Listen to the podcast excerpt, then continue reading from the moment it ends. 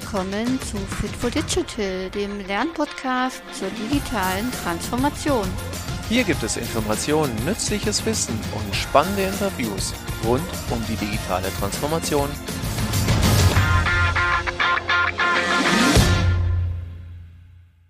Hallo und herzlich willkommen zu dieser neuen Fit for Digital Podcast Folge.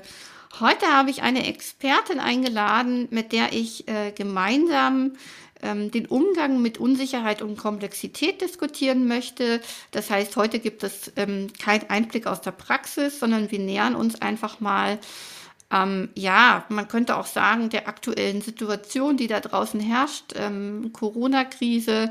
Und äh, wie können da Unternehmen ähm, ja, sich gut aufstellen und mit dieser Unsicherheit umgehen? Und dafür habe ich die Astrid Kuhlmei eingeladen, die ähm, persönlich ausgebildet ist als Diplom-Informatikerin. Sie ist auch systemischer Coach. Und die Astrid würde ich tatsächlich als Expertin für Ungewissheitsforschung bezeichnen. Und deswegen habe ich sie einfach mal eingeladen, weil sie da einen ganz guten Einblick hat und einfach ein bisschen daraus erzählen wird. Herzlich willkommen, Astrid. Schön, dass du da bist.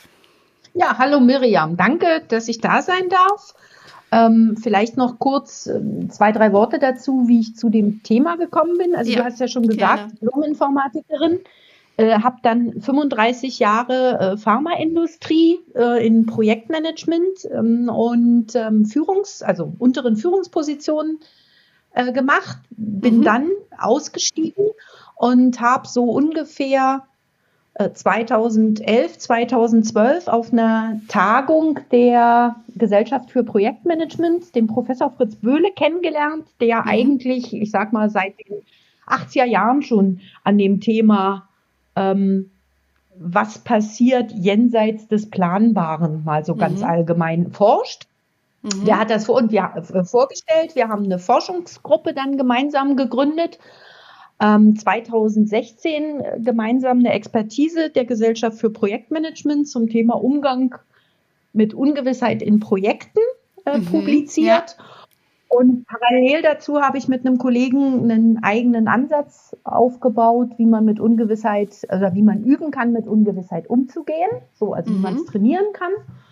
Und heute ist das, also so nach der mhm. ganzen Entwicklung übers Projektmanagement, äh, ist das so eigentlich das Thema, was ich gerne bewegen möchte in dieser Welt, weil wir es, glaube ich, noch nicht richtig erobert haben, obwohl wir es können. Mhm. So, ja, das ist so ganz kurz mein Werdegang. Ja, das heißt, du bist da voll tief drin in dem Thema und ähm, wir haben uns vorab ja schon ein bisschen unterhalten und kennengelernt. Und ich finde das so spannend, dass dieses Thema Umgang mit Ungewissheit eigentlich bisher noch nie so richtig ein Thema war in all diesen Management- und Wirtschaftsmethoden, Kongressen, die es da so gab. Ähm, wir haben vor der Krise uns ganz stark mit Agilität beschäftigt, mit ähm, ja, anderen äh, Methoden Unternehmen zu organisieren, zu führen und Prozesse irgendwie anders aufzustellen. Da bin ich natürlich die Expertin, weil ich mich mit den agilen Methoden und verschiedenen Tools und Techniken auskenne. Und äh, tatsächlich hat die Corona-Krise uns ja eigentlich gezeigt, dass es manchmal da eben noch mehr braucht, ähm, weil ja Dinge sich zum Teil eben nicht planen lassen.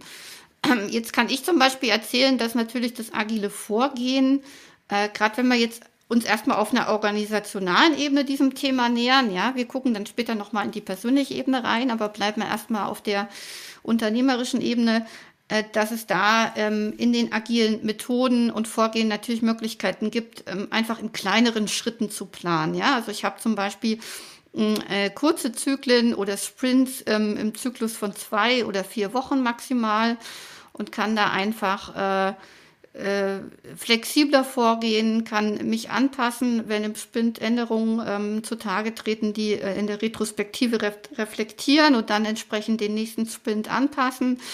Und dafür ist es ja auch gemacht. Dafür sind diese Methoden da. Ich habe in zwischen ähm, auch äh, erfahren, dass es auch für die Budgetierung ähm, irgendwie Vorgehen gibt, weil das immer noch ein Bereich ist, wo ich das Gefühl habe, dass Unternehmen da sehr, sehr langfristig planen und natürlich immer fürs nächste Jahr ihr Budget planen. Da, das nennt sich Beyond Budgeting. Ähm, da kann man sich auch mal informieren, will ich jetzt gar nicht näher hier drauf eingehen. ähm, wie man eben Budgetierung einfach ein bisschen flexibler, sag ich mal, gestalten kann, ohne zu weiter im Voraus zu planen. So, und jetzt hat die Astrid äh, mir erzählt, dass es dann eben noch mehr gibt. Ja, also wenn das agile Vorgehen in Iteration nicht mehr ausreicht, wenn ich damit äh, an eine Grenze komme, und da kann man eine Pandemie natürlich dazu zählen, dann ähm, gibt es da eben noch mehr, wie ich mit dieser Ungewissheit vorgehen kann. Und da würde ich jetzt einfach nochmal an dich übergeben, Astrid. genau. Okay. Ähm, vielleicht nochmal äh, so, so ganz anfänglich ein bisschen was zur Einordnung äh, agil und Ungewissheit. Ja. Ähm, also aus Sicht der äh, Ungewissheitsforschung äh, ist Agilität durchaus noch ein planungsorientiertes Verfahren oder wir sagen genau. auch manchmal eine Präventionsstrategie. Mhm. Ähm, das heißt, das ist sehr gut geeignet, um das Auftreten von unerwarteten Dingen oder unerwarteten Situationen und unerwarteten Ereignissen zu verhindern. Mhm. Das ist aber noch nicht das, was wir Ungewissheit nennen. Ähm, mhm. Ungewissheit kommt danach und ist etwas, das, wie wir sagen, selbst bei bester Planung und selbst bei agilstem Vorgehen nicht zu verhindern gewesen wäre. Also man mhm. ist exzellent vorbereitet, hat sämtliche Risikomaßnahmen, die gesamte Agilität ja. genutzt und dann passiert sowas. Ja. Ähm, ich sage mal, das, was wir jetzt hier, denke ich, Anfang letzten Jahres mit Corona gesehen haben, ist ja. so etwas. Das heißt, mhm. da passiert irgendwas, was alles durcheinander bringt. Mhm. Ähm, und genau an der Stelle setzen wir dann ähm, mit unseren Verfahren an und beschäftigen uns eigentlich mit dem Thema, wie kann man in solchen Ereignissen oder in solchen Situationen die wir dann auch nicht mehr unerwartet, sondern unerwartbar nennen, also im mhm. Sinne von, das konnte man nicht erwarten, wie man mhm. da handeln und entscheiden kann, weil letztendlich das ist die Kernfrage, die sich in Ungewissheit stellt, wie kann ich weiterhin handlungs- und entscheidungsfähig bleiben? Ja, genau. Ähm, und die, die Forschungen, die wir gemacht haben und auch die Marktanalysen, äh, die sagen immer wieder, dass das Kernthema, das sich dahinter verbirgt, ist, wie komme ich zu einer neuen Form von Sicherheit? Mhm. Also um, handeln, um zu handeln und zu entscheiden, muss ich eine gewisse Sicherheit haben, sonst bin mhm. ich in so einem, ich sag mal, Panikmodus ne? und ja. kann nicht mehr irgendwo was handhaben. Also muss ich Sicherheit haben. Sicherheit, gerade auch in unserem Kulturkreis, ist etwas, was wir sehr stark über Planung und Kognition holen. Ja. Also, dass wir uns sicher fühlen, weil wir einen guten Plan haben und weil wir ja. wissen, alles ist hier schon einigermaßen safe und so. Ja. So. Und das entfällt schlagartig, ähm, wenn du in Ungewissheit gehst. Ja. Muss auf andere Art und Weise äh, geholt werden. Und letztendlich gibt es da zwei verschiedene Ideen, also mhm. wie man an Sicherheit kommen kann. Mhm. Ähm, das eine ist so ein gewisser modellhafter Charakter. Also es gibt so Ansätze, die haben sich überlegt, ähm, wie läuft denn Ungewissheit in welchen Phasen immer ab? Und da ist zum mhm. Beispiel ein Modell, dass man sich so die griechische, ich sage mal, die griechische Heldensaga als mhm. Eine Variante und sagt, das ist so was Klassisches. Also man bricht mhm. ins besser auf, ne? Oder äh, heute modern, ich habe ja immer ganz gerne diesen Vergleich mit Raumschiff Enterprise. Also ja. Also auf, neue Welten und neue äh, Dinge. Das kenne ich irgendwann auch. passiert eine ganze Menge unterwegs. Mhm. Die bestehen lauter Abenteuer und mhm. dann kehren sie irgendwann zurück und bringen dieses Neue in die alte Welt und dann ist eine Veränderung passiert. Mhm. So, und von diesen Art Modellen gibt es halt verschiedene und die mhm. gucken dann immer so ein bisschen, auch, auch die alten Chinesen mit ihren fünf Elementen hatten sowas, sind wir jetzt im Metall oder sind wir jetzt, und daraus schließen die, wie man handeln und entscheiden kann. Mhm. Der andere mhm. Ansatz, dem ich eher angehöre, äh, obwohl ich die Enterprise äh, weiterhin das, das spannendste Modell dafür überhaupt finde, ist die Sicherheit aus sich selber rausholen. Mhm, mh. Also mhm. zu sagen, ich hole die Sicherheit aus mir als Individuum oder mhm. wir sind ja jetzt auf der Organisationsebene, aus mhm. der, der Gewissheit, dass ich das schon gut bestehen werde, weil ich über so viel Erfahrung verfüge und so viel innere Stabilität, also so mhm. flexibel mich an neue Dinge anpassen kann. Ich weiß einfach, dass ich es schaffe. So. Mhm. Aus dieser Sicherheit heraus und dem Erfahrungswissen, was ich bis dahin aufgebaut habe, kommt es zu so einer Art von, ich würde es mal äh, erstmal sehr vereinfachend, intuitiven Handeln nennen. Mhm. Bis ich wieder so einen Punkt erreiche, wo ich auch wieder planerisch agieren kann. Also das ist jetzt nicht, äh, ne, wir haben es ja auch gerade, als wir uns vorbereitet haben, nochmal ähm, so im losen Gespräch besprochen. Also wir haben jetzt nicht irgendwie ein Jahr Pandemie und die ganze Zeit Ungewissheit. Ja. Also ja. Es gibt Phasen der Ungewissheit, zum Beispiel jetzt, als wir dann den Ärger mit AstraZeneca hatten. Damit hatte ja, keiner gerechnet. Genau. Das hat uns ganz ja. schön durcheinander gebracht. So, ne? mhm. ne? Und in dieser Ungewissheit hat dann auch unsere Teststrategie nicht mehr ganz so super funktioniert. Das heißt, äh, selbst unsere Gegensteuerung nicht. Und das nennen wir mhm. dann auch Ungewissheit zweiter Ordnung. Also da passiert dann ganz viel und mhm. dann muss man diesem Ungewissheitshandeln agieren.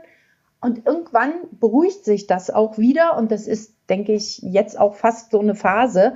Und ja. dann kann man auch wieder planerisch vorgehen, Infektionsschutzgesetze ja. auf den Markt bringen oder sonst was und wieder eine Strategie ausarbeiten. Genau. Wenn wir jetzt nochmal in Unternehmen gehen, also das eine ist zum Beispiel, dass man natürlich am Anfang der Pandemie als Unternehmer oder als Organisation erstmal Hygienekonzepte irgendwie schaffen musste, zum Teil die Tische umgestellt hat, diese Plexiglasscheiben sind irgendwie überall eingezogen.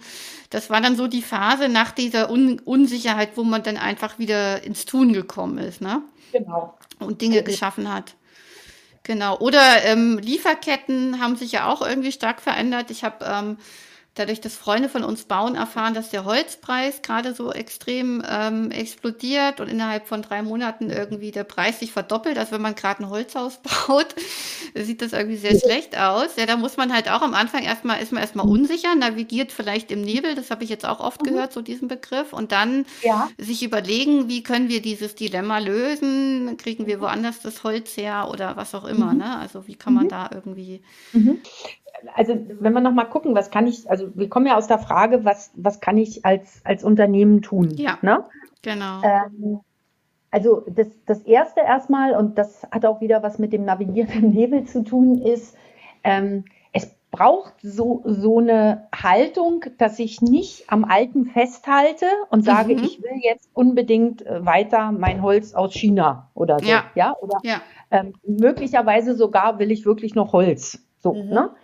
Ähm, sondern dass ich so eine Haltung entwickle, in dem, was hier gerade als unerwartbares Ereignis passiert ist, steckt irgendeine Chance drin. Mhm. Und dass ich da mal so, ein, so einen Chancenblick drauf richte. Ja. Ähm, also und damit ja auch schon diese, diese Sicherheit und Stabilität kriege, dass ich sage, da wird schon was Gutes hinten rauskommen. Mhm. Und dann, mhm. und das ist jetzt so ein Modell, was, was eben äh, der Professor Fritz Böhle auch gebaut hat, der ist ja Sozialforscher und äh, der nennt dieses Handeln, was dann kommt, nennt der im Gegensatz zum objektivierenden Handeln, was wir alle kennen, rational, analytisch, kognitiv mhm. und so, ja. nennt er subjektivierendes äh, Handeln. Mhm. Und dann sagt er, das ist eher so experimentell.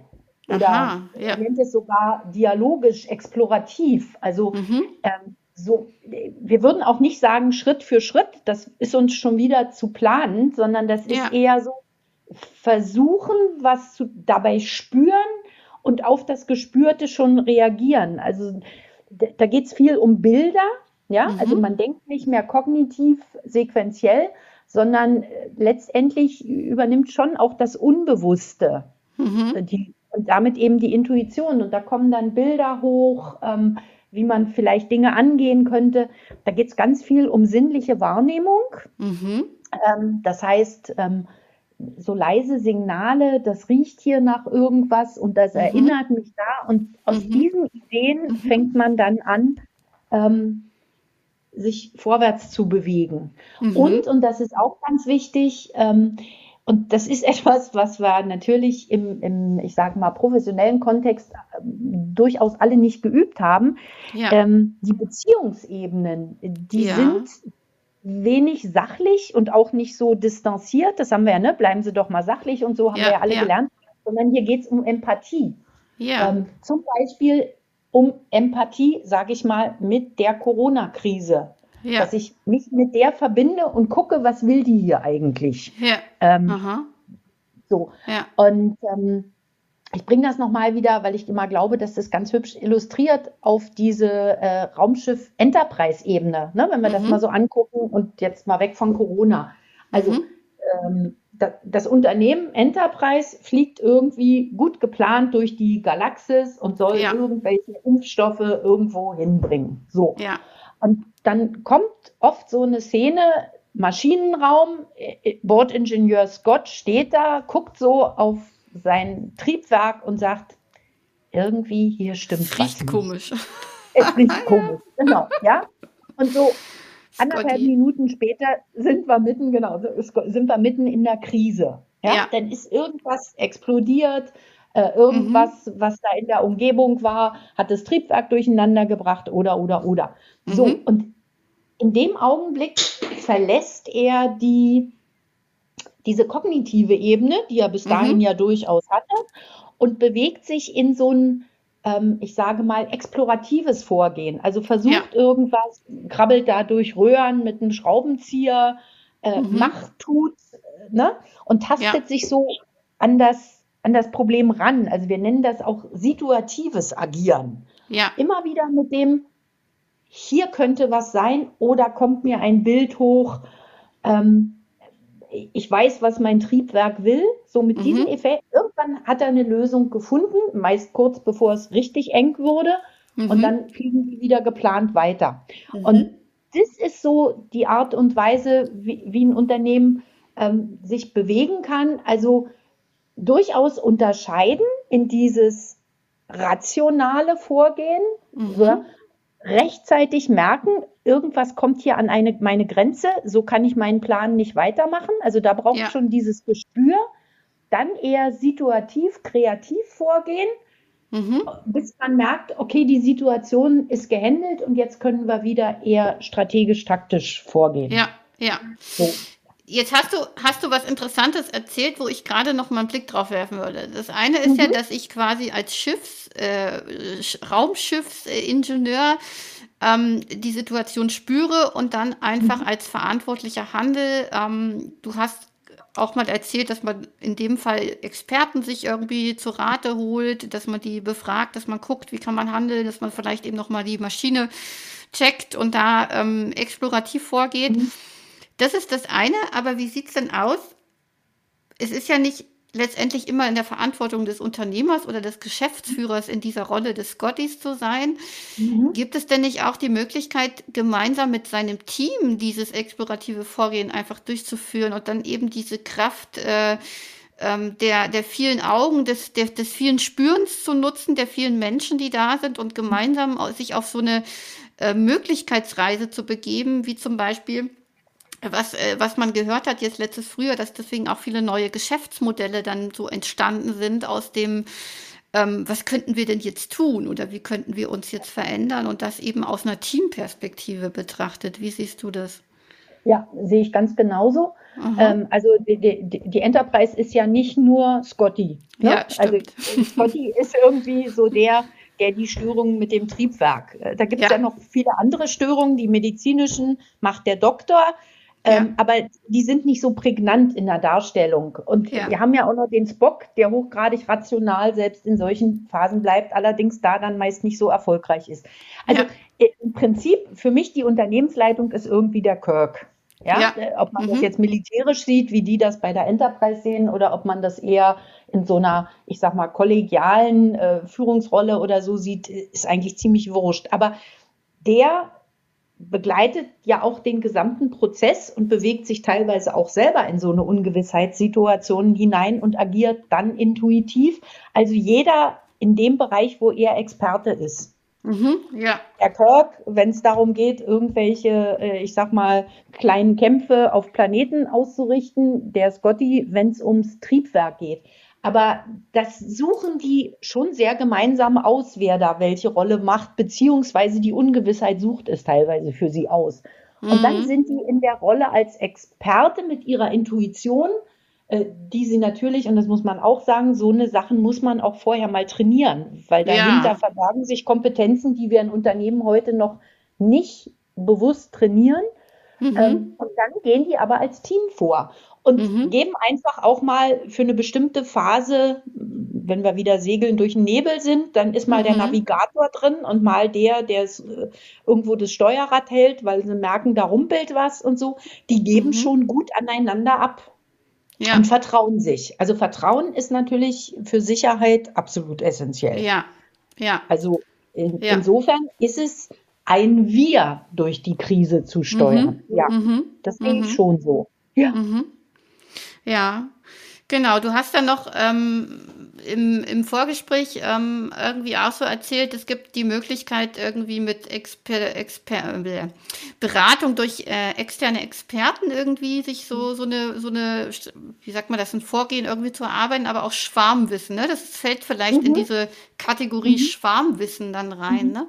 Dass mhm. man das nutzt im Team um gemeinsam zu überlegen, was, was können wir jetzt tun oder einfach äh, erstmal zu spielen. Ja, so könnte man das ja auch nennen, dieses explorative Vorgehen. Es, es hat eine Form von, und das ist eben auch eines der Themen für Unternehmen, es hat schon was Spielerisches. Und mhm. Spielerisches ist in Unternehmen natürlich nicht äh, zwangsläufig unter dem äh, Begriff professionell einsortiert. Ja. Ähm, also es geht schon um diese Freude am Ausprobieren, um ja. dieses ich sehe hier eine Herausforderung und dann macht man, es geht auch nicht um ein Gegeneinander, was ja auch leider heute immer noch sehr stark äh, zu sehen ist, ähm, ja. sondern es geht so um ein Miteinander und so ein natürliches, es übernimmt jetzt der, der momentan am besten ähm, vielleicht aufgestellt ist und auch zu dem Thema die beste Expertise hat, was du in Unternehmen ja, ja auch hast. Also die sind ja, ja, für einen bestimmten Kontext aufgestellt und da gibt es natürlich Experten. So, mhm, ne? sonst wären sie nicht klar. am Markt erfolgreich. Und mhm. jetzt übernimmt halt der, ähm, der ganz spielerisch gerade das hat. Man probiert was aus. Mhm. Ähm, Ne? Und wichtig eben in Unternehmen ist, dass du dafür, und das muss man zum Beispiel auch vorbereiten, du brauchst eine Fehlerkultur. Ja. Ja. Ne? Also wenn, ja. wenn dieses, äh, also wenn der Scotty jedes Mal irgendwie vom Kirk eins draufkriegen würde, wenn das, was er gerade versucht hat, schiefgegangen ist, ja. dann wären wir, glaube ich, in Folge 1 irgendwie wäre die Serie beendet gewesen. Ja. Ne? ja. Ähm, also das heißt, es muss auch so, äh, Fehler sind, und da deckt sich dann wieder mit der agilen Haltung auch, Fehler sind nichts, wo man nach Schuld sucht, äh, sondern Fehler sind etwas, woraus man lernt, wie es nicht geht und wie es vielleicht anders gehen könnte. Ja. So. Ja, ja, auf jeden Fall. Trainieren. Genau. Äh, letztendlich habe ich auch gerade den Gedanken gehabt, dass es ja inzwischen auch Unternehmen gibt, das sind meistens natürlich die größeren, ähm, die schon solche Experimentier- und Lernräume mhm. geschaffen haben. Mhm. Ja, das sind dann irgendwie die ähm, die, äh, die Werkstätten oder die, die, ja, die Kreativräume, die vielleicht so mal mhm. gar manchmal gebäudemäßig irgendwie ausgelagert sind in Coworking Spaces, wo dann mhm. äh, junge, junge Mitarbeitende oder Azubis sich irgendwie äh, explorativ austoben dürfen. Ne? Aber es ist mhm. natürlich ein Vorteil jetzt, wenn man dann in so eine Krise gerät, wenn man diese Räume schon geschaffen hat in einem Unternehmen. Und das muss halt nicht immer so extrem sein. Das kann ja auch vielleicht in kleinerem Rahmen in einem mittelständischen Unternehmen stattfinden aber dass man solche Räume schafft für spielerisches, kreatives mhm. Vorgehen und Austoben, weil das dann einfach schon mal gemacht und erlernt wurde und dann, äh, ich sage ich mal, diese, diese Haltung, die dahinter steckt in der Krise, einfach da ist schon. Ne? Ja, also es braucht, es braucht die, die, die Erlaubnis, dass, also äh, eigentlich diese Kompetenzen tatsächlich, das ist nun leider das Problem der Corona-Krise, eigentlich hätte man sie im Vorfeld trainieren müssen, ja. damit sie da sind. Ja, also ja. Ähm, und ähm, haben wir jetzt nicht die Chance, dann ist es gut, wenn man so eine Räume schon hatte. Mhm. Ähm, und äh, also ich sage mal, das, also dann kann man das zumindest reinbringen. Was immer noch schwierig ist natürlich, wenn die Räume vom sonstigen Geschäft getrennt sind. Dann hast du noch so eine zwei Fronten, also Situation. Ja. Da muss man was tun, dass man das zusammenbringt. Ja. Und ich sage mal, das Hauptthema für mich ist an sich, ähm, dass wir das in den meisten Fällen, die mir bekannt sind, immer noch sehr, sehr kognitiv machen. Ja. Also ne, Gaming, äh, alles gut und so. Aber das, was wir eben in den ähm, in den Untersuchungen auch festgestellt haben, ist, dass das Thema des subjektivierenden Handelns ist ganz stark mit unserer Körperlichkeit verbunden. Mhm. Und mhm. das wäre eine Sache, wo ich denke, dass Unternehmen durchaus auch hingucken könnten und ganz bewusst was tun, weil diese Fähigkeiten sitzen nicht so sehr im Verstand, sondern vielmehr in unseren Körperregionen. Und hier mhm. was ganz Bewusstes zu tun, also ich sage mal so ganz triviale Dinge, äh, die man jetzt in der Krise noch tun kann, sind ähm, für Bewegung sorgen. Ja? Mhm. Äh, dass mhm. man die Menschen überhaupt in Bewegung bringt und ja. damit äh, ihre Körperlichkeit ins Rennen kommt. Dass man so Dinge, die wir vielleicht bisher, also wenn so Projektleiter sagen ja manchmal, ich weiß nicht, dieser Plan, der stimmt einfach nicht. Und dann fragen ja. alle, warum stimmt er denn nicht? Du, ja. ich, ich habe das irgendwo in der Nase, hier stimmt was nicht. Das sind so die Dinge, auf die die Unternehmen hören sollten in dieser Zeit. Ähm, auf der politischen Ebene, sage ich mal, so eine Merkel, die irgendwie zweimal äh, rechtzeitig gesagt hat, jetzt steigen die Infektionszahlen wieder, was sie mhm. durchaus ja sagt, aber auch zu einer Zeit schon gesagt hat, wo es vielleicht noch nicht ganz so ersichtlich war. Mhm. Da sollte man beim dritten Mal hinhören. ja? so. Das mit dem Zuhören in der Politik ist, glaube ich, eine eigene Podcast-Folge wert, aber da wollen ja? wir uns jetzt gar nicht hinwenden. Aber ich weiß, was genau. du meinst. Aber, ja, ja, das sollte in Unternehmen hinhören, wenn man so merkt, irgendeiner hat da so ein Näschen für. Ja. Und, und ja, meine Mannschaft tatsächlich nicht nur an den Schreibtisch verdonnern, sondern gucken, ähm, dass man wenigstens minimal, so man es in dieser Krise kann, äh, noch Körpergespür entwickelt mhm. und vielleicht auch mal eine Beziehung eingehen zu dem Körper Organisation. Man redet ja auch von Organisationskörper. Ja, ne? ja, ja. Aufstellungen nutzen. Ähm, etwas, ja. was in Unternehmen inzwischen ja auch durchaus schon erlaubt ist ja. oder auch gezielt gemacht wird, da ja. mal Dinge, Fragen aufzustellen. Das sind alles Möglichkeiten, wo wir auch ohne das Training, was eigentlich nötig wäre, heute schon noch was tun können. Also fassen wir es nochmal zusammen. Wir sollten einfach wegkommen von der, also in dieser Unsicherheit, weg von der rationalen Ebene, ja, mhm. hin zu einer körperlich emotionalen Ebene, sage ich mal. Und da spielt natürlich eben Hinspüren, Hinhören eine ganz große Rolle. Ist natürlich in Zeiten von Homeoffice nochmal besonders schwer, aber da sind ja. Unternehmen tatsächlich gefordert, Formate, Formate zu schaffen, Räume zu schaffen, wo das irgendwie trotz allem möglich ist, weil nur aus dem heraus man irgendwie gescheit agieren kann. Ne? Ja, also man, man kann tatsächlich, also äh, auf der Ebene der, also hier der, der Experten haben wir uns ja auch angeguckt, was kann man denn eigentlich online machen? Also ja. tatsächlich ist äh, online viel mehr mit Gespür und Empathie möglich, als wir glauben.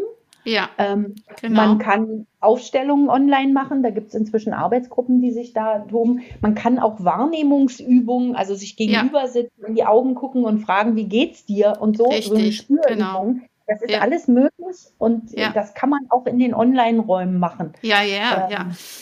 Äh, ganz, ganz klassisch. Entschuldigung, ganz klassisch aus ja. der agilen Welt sind so Check-ins, Check-outs, wo man einfach ähm, auch auf einer, auf einer Ebene miteinander redet, wie geht's dir gerade, was beschäftigt dich genau. im Hintergrund. Das sollten wir gerade in Zeiten von so Unsicherheit auf jeden Fall immer, immer thematisieren. Ja weil das die Leute ja auch beisammenhält, ja, nicht immer nur die, die Meetings effizient, rational, jetzt hier Thema äh, Agenda ABCD, ne, sondern ganz mhm. wichtig ist gerade beim Einstieg immer auch ähm, die Leute auf einer emotionalen Ebene abzuholen oder in so Retrospektiven, wo man irgendwie zurückschaut, äh, solche Sachen thematisieren, weil natürlich ja. für alle es interessant ist, wenn da jetzt gerade ein Corona-Fall in der Familie ist oder ähm, eine finanzielle Unsicherheit, auch wenn man da vielleicht gar nicht so sehr drüber sprechen mag, aber vielleicht kann man es anders verpacken. Ähm, und man erzählt so viel man möchte natürlich auch. Man muss nicht alles auf den Tisch packen. Aber es ist für die Kollegen einfach unheimlich wertvoll mhm. zu wissen, da ist jemand, der ist gerade emotional labil oder der ist gerade einfach äh, vielleicht auch körperlich ähm, nicht so ganz fit ähm, so dass man ja da sich begegnen und irgendwie auf Augenhöhe miteinander äh, sprechen kann. Ja. Genau. Das ist auch die ganz, also ich sag mal, bei Ungewissheit ist natürlich, also ich meine deshalb Enterprise oder Odyssee oder so, die Mannschaft immer wichtig. Ja. Und in allen diesen Geschichten ist die Mannschaft ja immer physisch zusammen. Und ja. dann ist das, was ich hier geschildert habe, Wahrnehmung, Beziehung, wissen wir alle über Spiegelneuronen und so, ja. wissen wir schon, wie es funktioniert und können es auch ganz gut nachvollziehen. Das hat uns Corona jetzt als zusätzliche Herausforderung gegeben, dass wir das remote müssen. Ja. Also ne, ja. wir müssen wahrnehmen beim anderen, wir müssen spüren, wir müssen in Beziehung sein, nicht nur zu, zu ich sag mal, den Menschen untereinander, sondern auch zum Unternehmen, also mhm. zu Objekten muss man eine Beziehung. Ja. Aber physisch sind wir nicht im Unternehmen. Ja. Und das ist eine zusätzliche Herausforderung. Ähm, ja. Ja. Wir haben uns schon sehr weit von Ungewissheit entfernt. Jetzt kriegen wir auch noch eine physische Distanz. Ja. Ähm, das macht doppelt schwer. Aber ja. das macht es ja. auch spannend. Ja, jetzt sind wir ja eigentlich schon auf der persönlichen Ebene. Ne? Also jetzt mhm. äh, haben wir mhm. dieses ganze Organisationale betrachtet, das Team vielleicht noch mal näher mhm. angeschaut. Und jetzt sind wir schon auf der persönlichen Ebene, wo wir sagen, ähm, wie kann ich als Mitarbeiter, als Unternehmerin, als Führungskraft äh, mit Unsicherheit umgehen und wie kann ich mich da mhm. gut aufstellen? Was würdest du sagen, Astrid? Also äh, tatsächlich, wenn es ums Individuum geht, ähm, würde, ich, würde ich sehr stark äh, sagen, äh, guckt, dass ihr kleine Körperübungen macht, kleine einfache Körperübungen, die aus dem Yoga oder aus dem Tai Chi kommen. Da gibt es auch so ein paar einfache, mhm. ähm, wo ihr euch also erstmal schon mal sehr stark erdet. Also diese mhm. berühmten Standübungen aus Yoga und Tai Chi sind, mhm. sind sehr gut. Und dann einfach mal in euren Körper reinspürt. Mhm. Ähm, und einfach ja. mal guckt, was der da macht. Ist er wackelig, ist er nicht, äh, ist er nicht, ne? Also einfach ja. da mal hinhören und ja. dieses Körpergespür trainieren. Äh, das zweite, was ich ganz wichtig finde, ist Bewegen in der Natur als Individuum. Also immer in der Jetztchen-Situation, wo wir es mhm. nicht mehr gezielt vorneweg trainieren können. In der Natur bewegen und die Natur wahrnehmen. Also mhm. auf Kleinigkeiten gucken. Ja, mhm. was ist hier los? Wie ist das Licht heute? Also mhm. diese Kanäle alle bestücken, die im Homeoffice natürlich nicht bestückt werden. Mhm. Ähm, mhm. und dann in so eine innere Haltung, die man aber eben auch über den Körper, über diese Tai Chi und Yoga Übungen stabilisieren kann, in so eine Haltung der flexiblen Stabilität kommen. Also wir sagen mhm. immer, es ist wichtig in Ungewissheit flexibel stabil zu sein. Ne? Mhm. Und das kann man tatsächlich üben. Also man kann sich hinstellen und mhm. dann erstmal alles so anspannen mhm. und mhm. dabei so ein bisschen hin und her schwanken. Mhm. Und mhm. dann fällt man, also dann merkt man auch, da wird was im Körper starrer und dann fällt man irgendwann auch so ein bisschen nach vorne, muss einen Schritt machen und meist macht es so Bumm auf dem Boden, weil das eine ziemlich harte ist. Und dann kann man das Ganze in so einem etwas legereren Stand ähm, machen.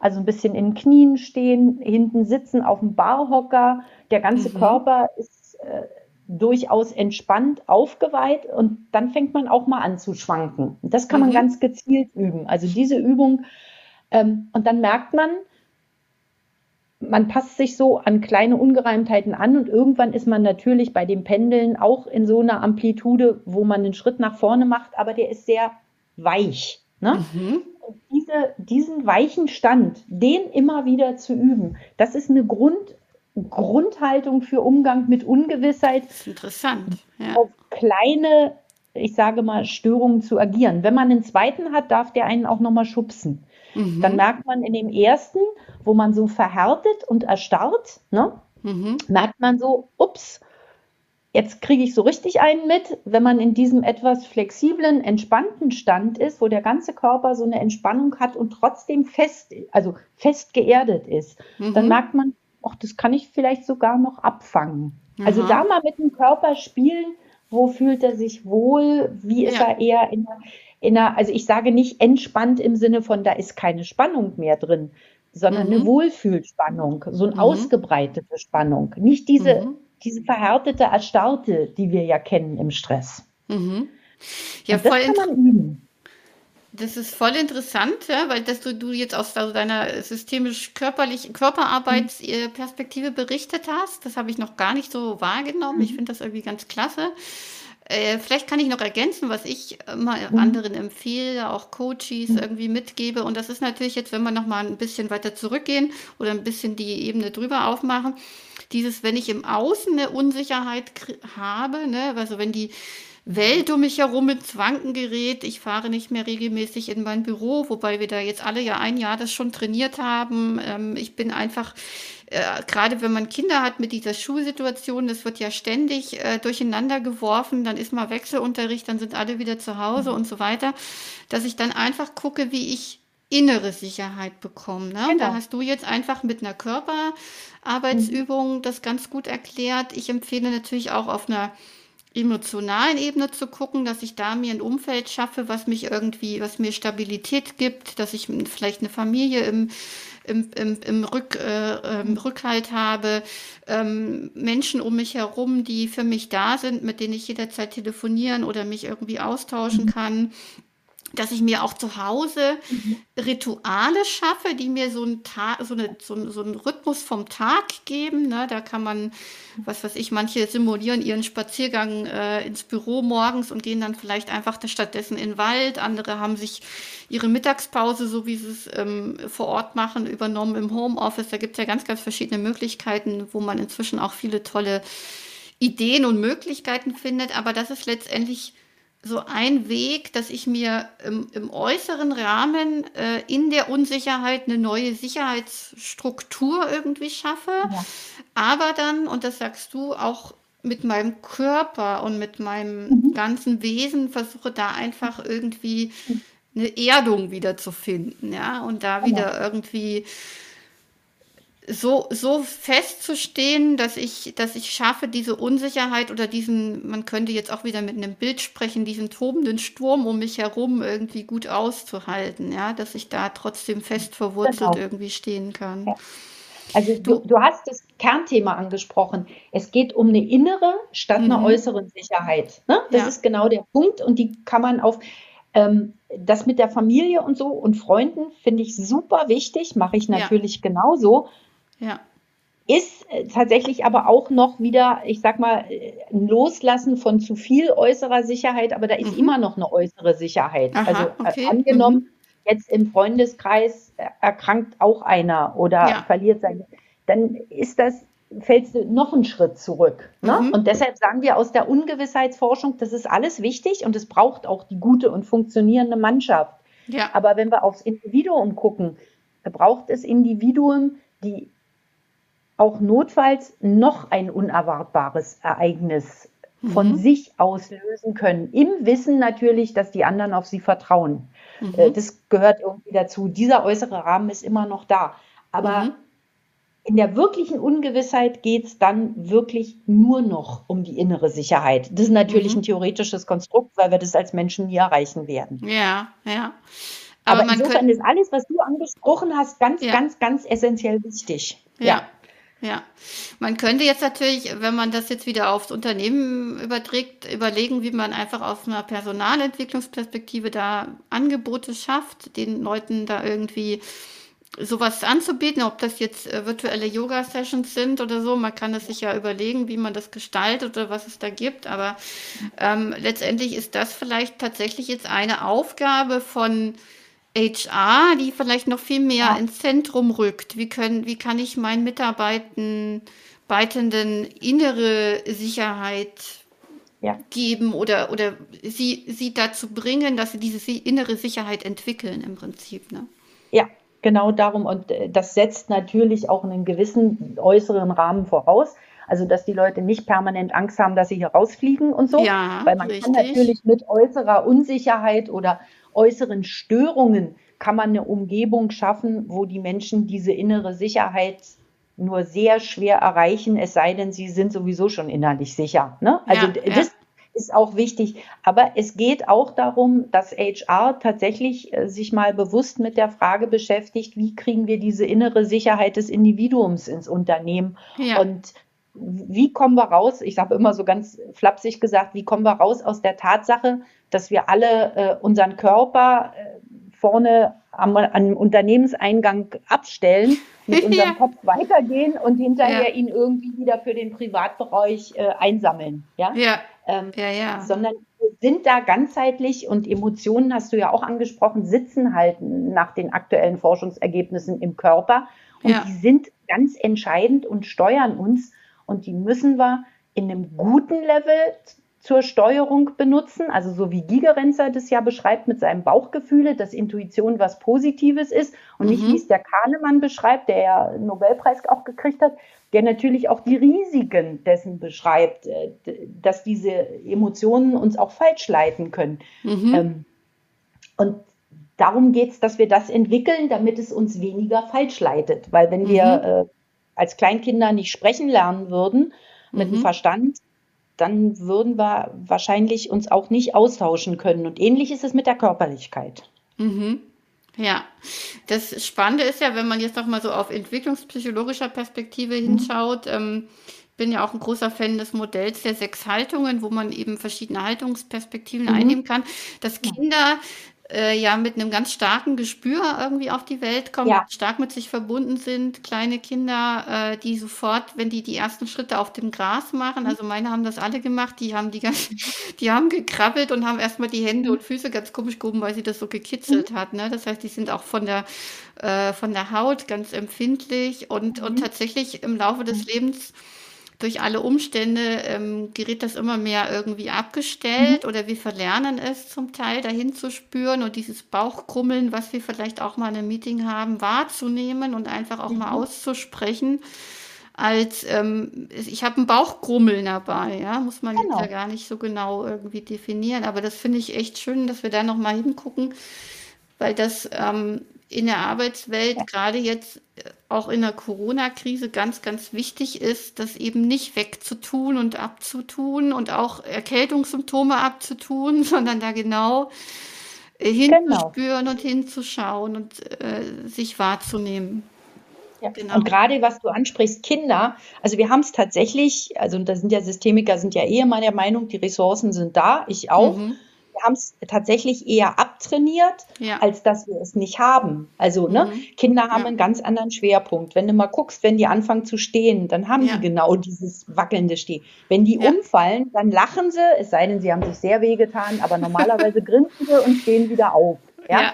Wenn sie sich wehtun, brauchen sie mal einen, der sie kurz streichelt und dann mhm. marschieren sie weiter. Mhm. Also dieses, genau dieses kindliche Lernen, dieses mhm. Kindliche Erfahrungen sammeln, das mhm. ist was, äh, was in Ungewissheit reaktiviert werden kann. Mhm. Und das ist eine gute Haltung für Ungewissheit. Mhm. Ja, spannend. Dann haben wir jetzt allen, die kleine Kinder haben zu Hause was mitgegeben, nämlich, dass sie genau. einfach mal mit ihren Söhnen und Töchtern auf Entdeckungsreise gehen und sich was von ihnen abschauen. Genau. genau. Und nicht nur sie irgendwie, also übrigens, äh, vielleicht so kleiner Nebenkriegsschauplatz. Deshalb bin ich ja auch so traurig, dass die in die Schulen momentan vor allem holen, um Mathe und Deutsch ja, zu unterrichten richtig. und nicht zu ja. sagen, wir gehen zusammen in den Wald. Ja, genau. Das wäre genau. jetzt das, was angesagt ist. Lass uns mal die Natur gemeinsam entdecken und ja. spielerisch mit den Dingen umgehen. Ja, ähm. Das, das, ist eher kontraproduktiv zurzeit. Anstatt äh, Klausuren und, und Arbeiten zu schreiben, wenn genau. man sich wieder trifft. Ne? Ja, ja, da hast genau. du recht. Ja. Ich, ich habe jetzt noch ein Thema ähm, irgendwie im Kopf. Du hast auch von so Grenzen gesprochen bei der persönlichen Ebene im Vorgespräch. Ähm, dass es irgendwie, dass man seine Grenzen erproben kann soll. Ja. Vielleicht können wir da nochmal drauf ja. eingehen also letztendlich, es gibt viele Aspekte, Grenzen bei Ungewissheit. Also das eine ist ja äh, im Sinne erstmal äußere Grenzen ist ja, wir haben einen Plan. Ähm, und letzt, also ich vergleiche so einen Plan immer im Projektmanagement vor allem mit so einer Autobahn. Da hast du mhm. so Leitplanken. Mhm. Und wichtig ist irgendwie, dass man so ein Gespür entwickelt. Also beim Autobahnfahren ist relativ einfach, da macht es Wumm. mhm. So, dass man jetzt gerade die Leitplanke verlässt und dass der Plan dann nicht mehr valide ist. Also das mhm. ist das Erste, wo ich sage, das gibt Grenzen der Planung, äh, egal ob sie jetzt agil oder ganz klassisch Wasserfall ist, wo man mhm. plötzlich merkt, oh, hier ist nichts mehr so wie vorher. Mhm. So, das ist das eine Grenzthema, das sind die äußeren Grenzen. Dafür ist es wichtig, ein Gespür zu entwickeln, vielleicht auch vorher schon mal zu überlegen, was wären denn im Sinne von Risikomanagement Dinge, woran ich bemerken würde, dass ich mhm. diese Grenzen gerade verlasse. So, mhm. Ne? Mhm. so. Dann geht es aber auch äh, darum, ähm, die, die eigenen Grenzbereiche oder Komfortzonen oder so auch mal zu verändern. Also wir mhm. haben uns ja durch, ich sag mal, ein sehr geplantes und sehr klares Leben, was wir hier in den letzten 40 Jahren auch hatten oder auch in den Unternehmen, wo sehr viel Klarheit herrscht, haben wir uns ja dran gewöhnt, uns in einer bestimmten Form zu bewegen. Und das mhm. macht die persönlichen Grenzen enger. Mhm. Und da jetzt mal zu gucken, wo könnte ich, also so das Klassische, was man sagt, die Komfortzonen erweitern, aber nicht ja, ja. mit so einem, oh, ja. ich trau mich mal, ne? So, das will ich, also ich will nicht jemand vom 10-Meter-Brett springen lassen, der noch nicht mal vom Startblock kommt, mhm. sondern dann fängt man vielleicht mal an, vom Beckenrand mhm. den Fuß ins mhm. Wasser zu tauchen. Um so eine Dinge geht's und auch da kann man mit diesem äh, Tai Chi und Yoga stehen. Also mhm. wenn man das nochmal so vor Augen nimmt, dann ist das ja so ein Stehen, was auch die Schultern entspannt. Und wenn man mhm. die Schultern entspannt und die Arme so vor sich hält, breiten sich die Arme so aus. Und da nochmal zu gucken, ähm, wie, wie kann ich mich entspannt ausbreiten? Mhm. Ähm, was macht das mit mir? Wie nehme ich jetzt plötzlich mehr Raum? Das mhm. sind so Übungen, die sind auch gut, um einfach mal so in das Gefühl zu kommen. Ich bin jetzt nicht so ganz verkrampft in mir mhm. drin. Also ich spanne jetzt hier, wo ich hier sitze, so mal die Arme an, mhm. sondern ich lasse diese Spannung mal aus den Schultern raus und merke so, ah, da geht noch was. Ich habe ja. mehr Raum und damit auch ist die Grenze von mhm. mir. Also ne, auch für die anderen signalisiert, setze ich eine Grenze. Mhm. Ähm, das kann man auch üben. Aber bitte nicht vom 10-Meter-Turm springen, wenn man, wie gesagt, nicht vom Startblock macht. Ja? Also die Ansätze, die mag ich gar nicht, weil das macht nur Angst. Und nee, Angst, nee, nee. Ich, das ist, ne? da steckt ja dieses Modell dahinter, ich habe gerade den Namen nicht im Kopf, ähm, wo du quasi so einen, so, einen, so einen individuellen Panikbereich hast, dann gehst du erweitert irgendwie in so einen Experimentierbereich und dann verlässt du die Komfortzone und so weiter. Ich kann das Modell mhm. ja mal in die Shownotes packen, weil letztendlich geht es ja, ja, darum, ne, dass ich irgendwie versuche, meine Komfortzone zu verlassen, aber dafür muss ich meiner Meinung nach natürlich so weit eine Sicherheit haben, dass ich das auch kann, ja. weil in der kompletten Unsicherheit fällt es mir sehr schwer, die Komfortzone zu verlassen. Da bin ich, ähm, ja. aber das kann man ja üben, ne? Das kann man, das kann man vielleicht üben. Genau. in Wellen üben, wo man ein bisschen mehr Sicherheit mhm. hat, ähm, wo man, mhm. wo die Krise jetzt vielleicht nicht ganz an einem nagt. Ähm, dass man da diese Räume nutzt oder diese Zeiten nutzt, um immer mal wieder das körperlich zu üben, aber eben auch gedanklich mhm. und äh, diesen Komfort oder diesen Bereich zu erweitern, ähm, ja. ja, was, was für einen geht. Ne, genau. Und in Körperübungen zum Beispiel lassen wir dann auch durchaus zu, dass sich Leute mal festhalten oder so. Mhm. Ja, also ja. damit die diese, also das, was völlig kontraproduktiv ist, ist, wenn du dich in diesen Zonen bewegst und hast Angst an Bord, genau, was uns ja momentan genau. alle auch wirklich umtreibt. Ja. Das geht, es muss dann irgendwie, damit man das üben kann, ein Rahmen geschaffen werden, im eigenen Garten, in der eigenen Wohnung, im Park, wo keiner ist oder so, ähm, wo man sich wirklich sicher fühlt und dann Dinge ausprobieren kann. Und darum geht es auch in Unternehmen, also dass ja. man die Räume schafft, wo die Leute nicht denken, au weia, so, mhm. ne? sondern ja. wo sie in dem Gefühl, ich bin hier gehalten und ich darf hier probieren, sich auch bewegen. Das ist ganz wichtig. Ja. ja. ja. Ja, genau, da sind wir wieder auf der unternehmerischen Ebene einfach, ähm, mhm. dass man natürlich materielle Sicherheit gibt, Zuverlässigkeit, mhm. Vertrauen, Stabilität, indem man ähm, seinen Mitarbeitenden mitgibt, es passiert euch nichts, ihr behaltet erstmal all eure Jobs und wir kommen irgendwie durch diese Zeit hindurch. Ähm, aber eben auch dann versucht auf HR-Ebene äh, da was mitzugeben, dass die Leute äh, gut aufgefangen werden, so eine innere Sicherheit. Ja ähm, zu ja. bekommen, weil das eben natürlich nicht ausreicht. Und andersrum ist es natürlich auch äh, verquer, wenn ich äh, Tai Chi und Yoga Online-Kurse in meinem Unternehmen äh, anbiete, aber in Wirklichkeit ähm, manche Leute mit einem Messer, so bildlich gesprochen, genau. hinter mir stehen oder ja. die Kündigung über mir schwebt ja. wie eine dunkle Wolke. Ne? Das ist natürlich genauso ja. falsch und nicht richtig. Es muss immer ein Balance sein, so dieses Äußere und Innere. Ja, und es darf genau. eben nicht als Pausenfüller, ne, wie es heute ja. Gesundheitssport ist, so der Pausenfüller, sondern ähm, es muss, und es muss ja auch nicht lang sein und so, aber ja. äh, dafür einen geschützten Raum. Ähm, was ich mal, wenn du sagst, du lädst da was hoch, ich kann dir auch mal ein, zwei minimale Übungsbeschreibungen, die jeder ja, machen schön. kann, äh, kann ich Gib dir mal, mal geben. Gib mal mit in die Show Notes. Ja. Ja, da haben wir eine gute Zeit rumgebracht, Astrid, und haben beide Ebenen betrachtet. Ähm, die persönliche, die organisationale Ebene. Gibt es noch irgendwie einen Schlusssatz, den du hast? Oder hast du noch einen, einen Scotty-Satz, den du mitgeben willst? Dann also. Äh, ich mag ja immer irgendwie dieses Scotty Beam Me Up. Ne? Äh, ja. Und irgendwie, der, das schließt so für mich irgendwie so diese, diese, diese Vertrauensfrage, die wir ja auch ähm, angesprochen haben. Also dieser, dieser Scotty als Modell ist für mich jemand, dem man so viel Erfahrung und Krisenwissen und äh, andererseits auch fachliche Kompetenz, ne? Der hat ja mhm. auch dieses fachliche, der, der ist echt der Experte für seine Sachen. Ja. Und diesem Menschen vertraue ich meinen Körper an, dass er mich auf irgendeinen Planeten beamt. Mhm. Ja. Und ich glaube, das ist so ein bisschen die, die, die Haltung aus der Enterprise, die man, da sind einfach Menschen, die sich gegenseitig vertrauen, ja. weil jeder weiß, was er kann.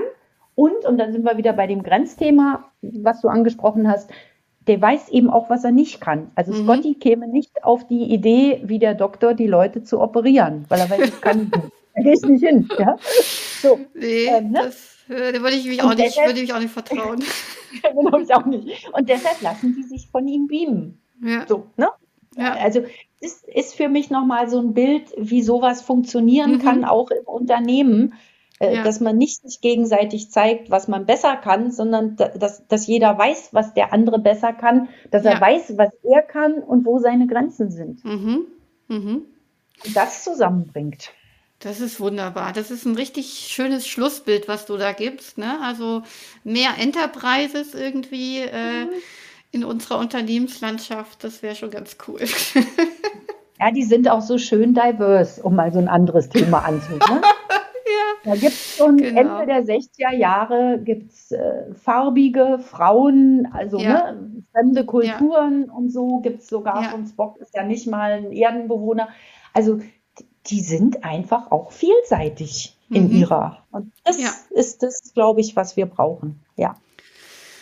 Super, super schöner Schlusssatz. Ähm, ja, ich schließen wir ja einfach den Kreis, unser Gespräch hier. Ich danke dir, Astrid, ganz doll und äh, für deine Zeit, für die wertvollen Impulse, die du auch gerade so in Bezug auf Körperarbeit mitgegeben hast. Und danke dir und wünsche dir einfach noch einen schönen Tag an der Stelle ja, also ich danke auch erstmal überhaupt, dass ich die Plattform kriege, auch dass, ich sag mal, dass wir das so toll uns gegenseitig ergänzen könnten. Du hast ja, ja, immer wunderschöne Sachen so mit dem Inneren und Äußeren. Da waren so viele schöne Impulse, denen man folgen konnte drin, dass ja. es einfach richtig Spaß gemacht hat. Ja, danke dir.